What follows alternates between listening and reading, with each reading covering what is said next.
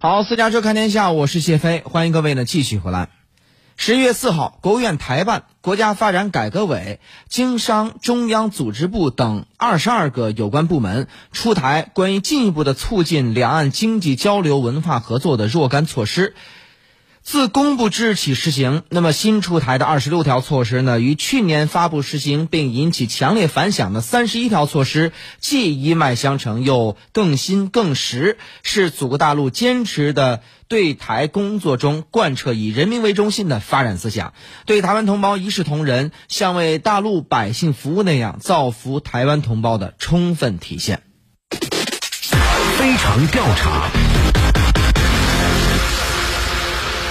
为期两天的二零一九两岸企业家紫金山峰会近日在南京闭幕。开幕当天正逢国务院台办、国家发改委等部门共同出台的二十六条措施公布并实行。二十六条措施立刻成为峰会高频词，引来一片的点赞声。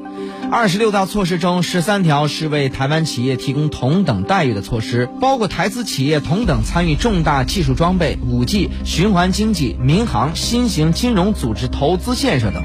对此，台湾社会普遍正面回应，就是比较多的机会呀，对，所以我觉得应该就是。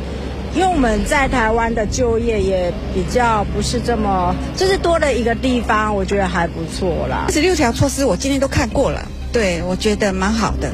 不管有没有在那边工作，我觉得对两岸和平是一个注意。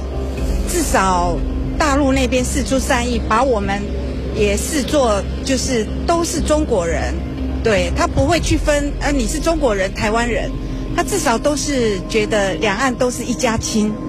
台湾世新大学副校长游子祥。这二十六条当然是在之前三十一条的基础上啊，可是它的范围是更广、更深、更全面的。我觉得这些措施合在一起，你可以说是大陆呢在争取台湾民心上呢做了一个很大的动作。